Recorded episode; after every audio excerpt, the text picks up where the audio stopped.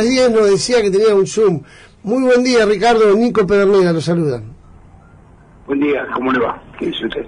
Muy bien, eh, gracias. Ricardo Rubio, licenciado en Sociología, doctor en Psicología Social, maestrado en episte, Epidemiología. epistemología, claro, profesor en universitario y titular de Rubier y Asociados, importantísima consultora de la República Argentina.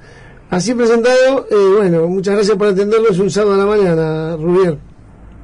Bueno, bueno, ¿cómo le va? Está bien. Este, por usted, pregúntenme. Sí, yo le iba a pensar mm, algo sencillo, ¿no? que todos lo hablamos. ¿Qué piensa de la actualidad lamentable que estamos viviendo, ya sea por la pandemia que arrasó y profundizó la economía, la crisis económica, digamos? Sí. Bueno, mire, en la Argentina se ha agregado, digamos, ¿no? La pandemia casi como llegó a todos los países del mundo. En el caso argentino, y seguramente en algún otro caso en el mundo también, pero en la Argentina en particular, La pandemia llegó en momento de en un momento de recesión económica. La Argentina venía cayendo su producto bruto en los últimos años del gobierno de Macri, había tenido un crecimiento en el segundo año del gobierno de Macri, después cayó tercer y cuarto año, claro.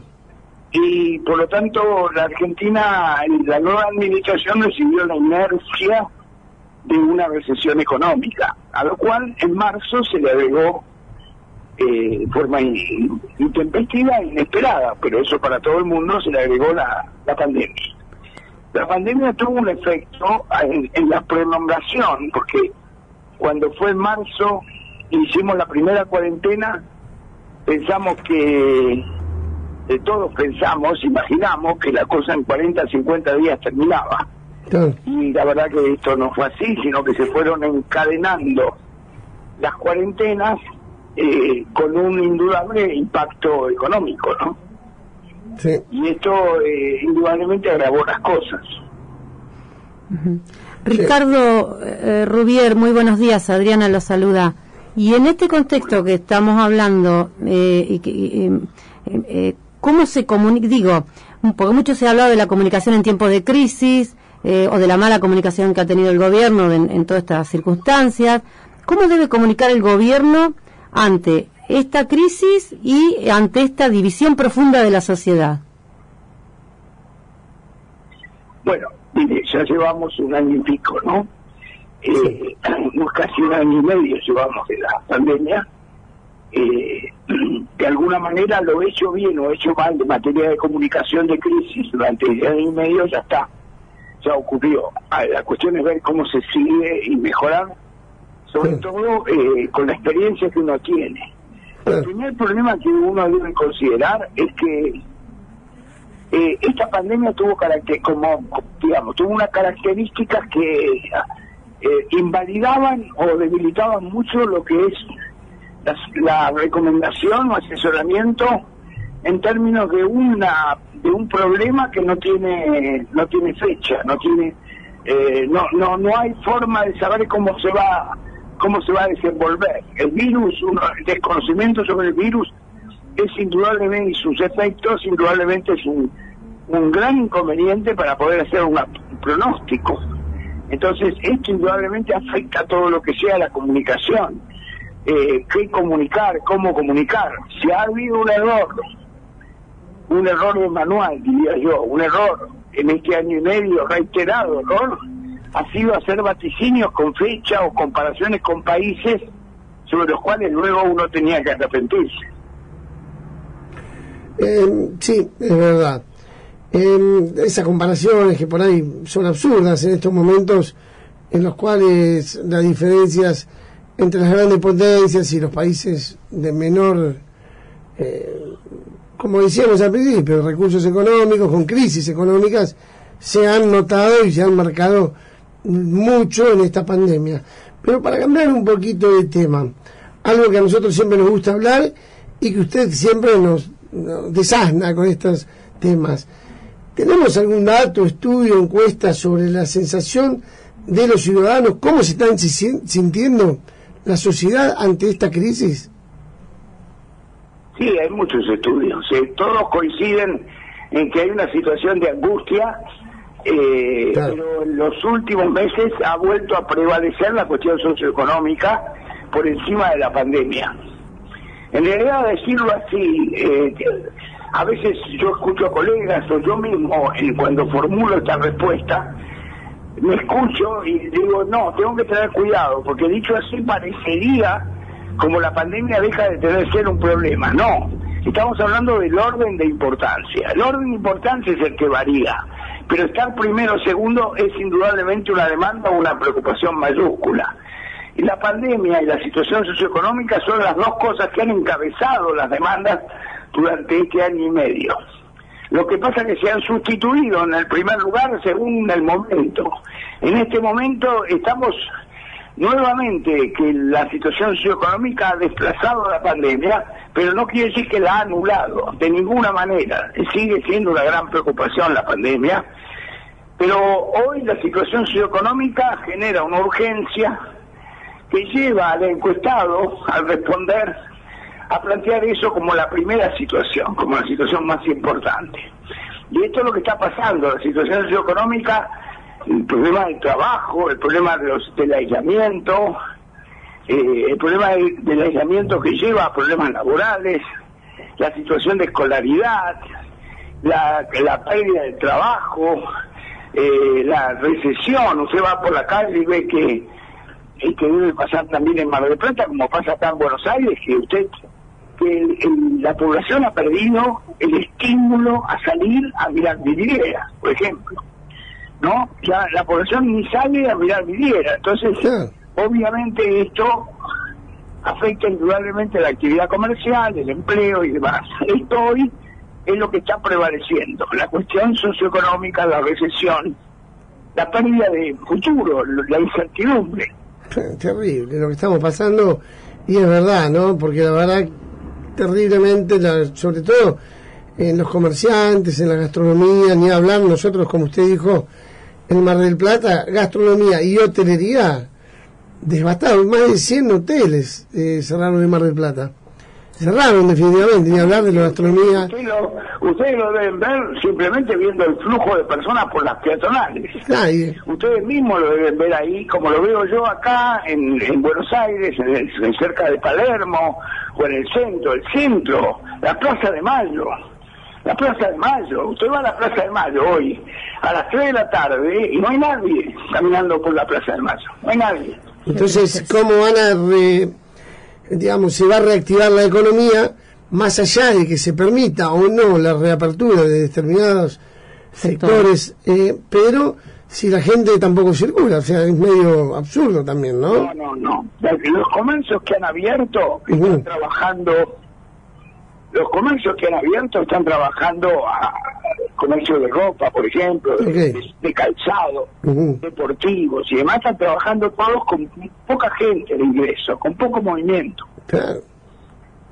Y eso hace que, bueno, el círculo de la economía no gire y, bueno, es difícil después para, eh, bueno, hablamos de comercio de gastronomía, digo, de, sí, de ropa, y usted dijo indumentaria deportiva y calzados y después eso perjudica al verdulero, al carnicero, porque todo, la economía circular, ¿no? Me imagino. Sin duda, sin duda, sin duda, toda la economía está afectada, este, bueno, y por eso digo, hoy tenemos, la Argentina tiene un doble problema, otros países tienen un problema, que es la pandemia.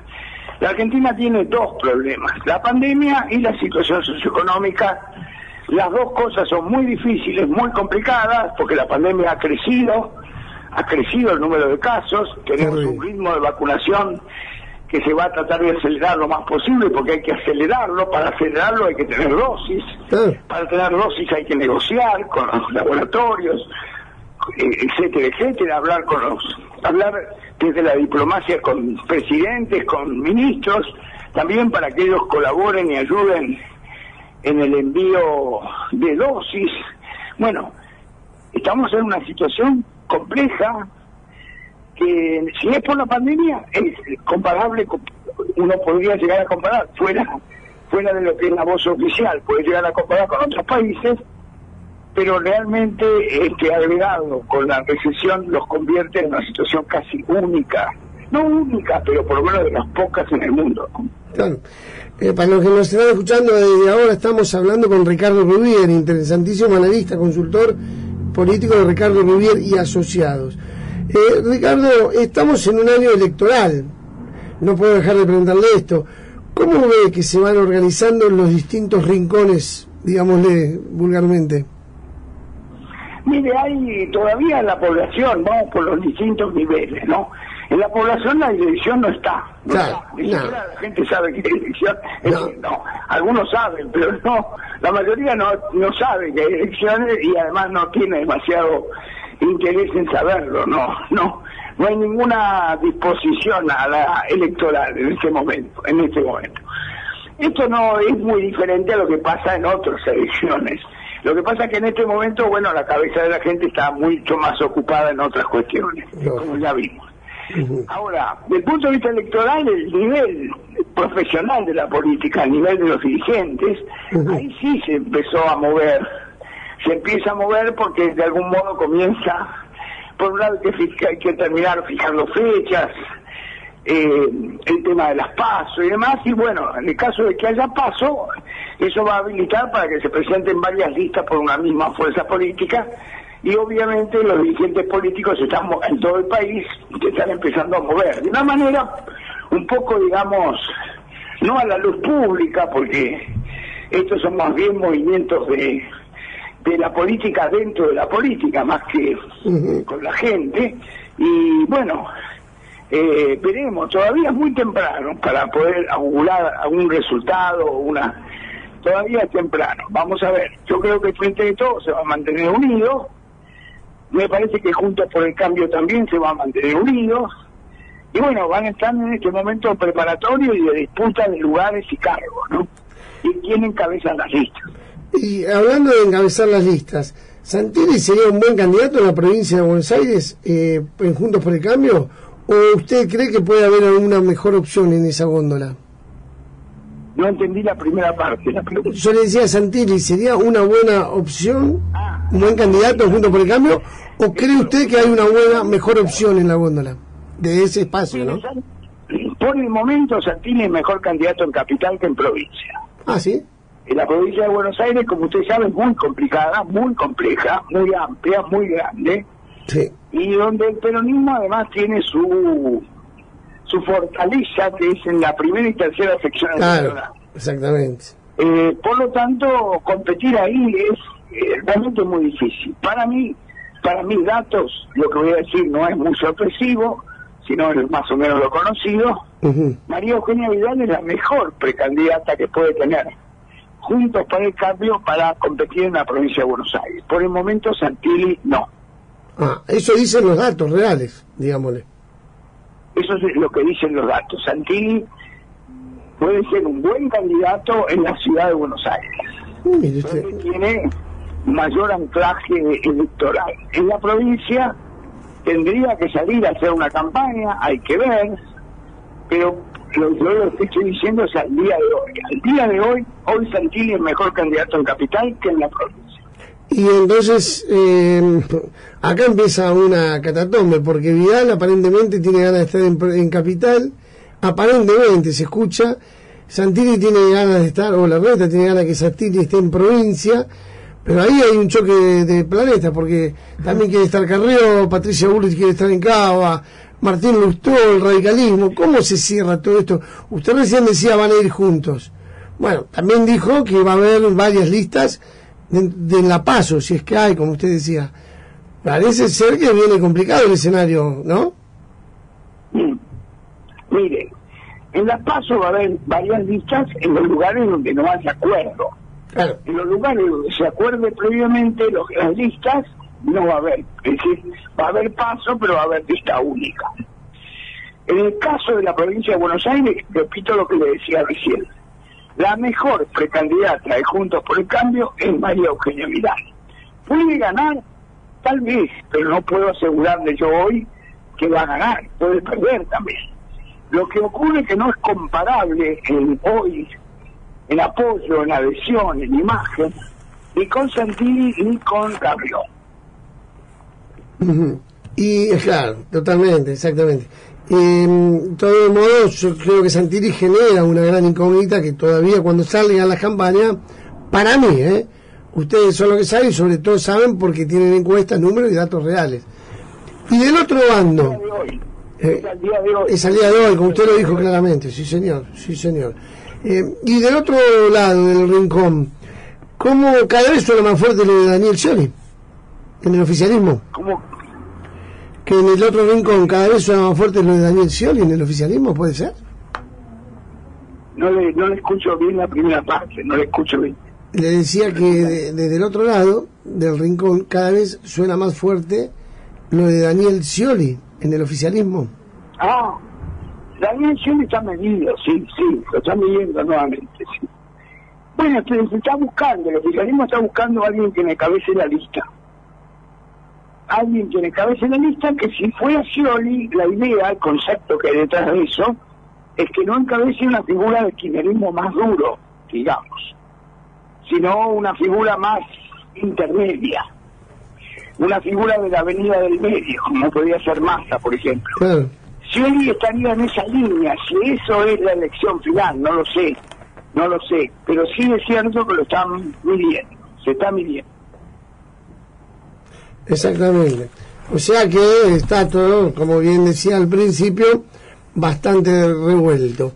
Entre todos los datos, Está bastante revuelto y todavía está todavía muy, muy, muy en preliminares, todavía Claro. no se ha desatado la lucha en el sector de la política profesional, que empiezan a pelearse, peleas que no salen en ningún diario, que empiezan a pelearse como de cómo conformar las listas, todavía esa pelea fuerte no se desarrolló, se empezó, empezó a moverse, pero todavía no, no se hizo. y claro, y mucho más con el- falta tiempo. claro, y mucho más con este retraso del cronograma electoral que posterga los cierres de lista, que posterga las elecciones y todo. Exactamente, exactamente. Y- Bueno, si me disculpa, tengo a la una, un Zoom que no puede esperar. Uh, cierto, bueno, le iba a preguntar lo último, pero ¿cómo ve la imagen de los distintos dirigentes políticos de la Argentina? Pero lo dejamos para la próxima. Te lo resumo en dos líneas. En Dígame. dos líneas. No hay grandes cambios. No hay grandes cambios en la imagen. La imagen del presidente sigue en tendencia descendente, pero leve. Todavía mantiene un positivo interesante, digamos. Eh, la imagen de la expresidenta Cristina Fernández de Kirchner sigue siendo más negativo que positivo, sin grandes cambios. Eh, el, el gobernador Kicillof está equilibrado entre el positivo y el negativo tiene momentos en que el negativo pasa arriba y momentos que no, pero digamos, no hay grandes cambios y por ahí me estoy olvidando de alguno, eh, digamos, eh, ah, la imagen de Mauricio Macri sigue siendo negativa, fuertemente negativa, y, y la imagen de la reta es hoy la mejor imagen de los dirigentes políticos en la Argentina. Ricardo, la verdad que le agradecemos que un sábado de la mañana nos atienda. Sabemos que tenía la agenda apretada, que ya son las 10 y 3 minutos y usted tenía un- un- una actividad por Zoom y así todo se hizo el tiempo para darnos a todos los marplatenses de la región, no solo los marplatenses, sino también de la región, la posibilidad de desasnarnos con sus eh, datos siempre. Que le vaya muy bien. Gracias. Hasta luego. Abrazo enorme. Estábamos hablando con el interesantísimo...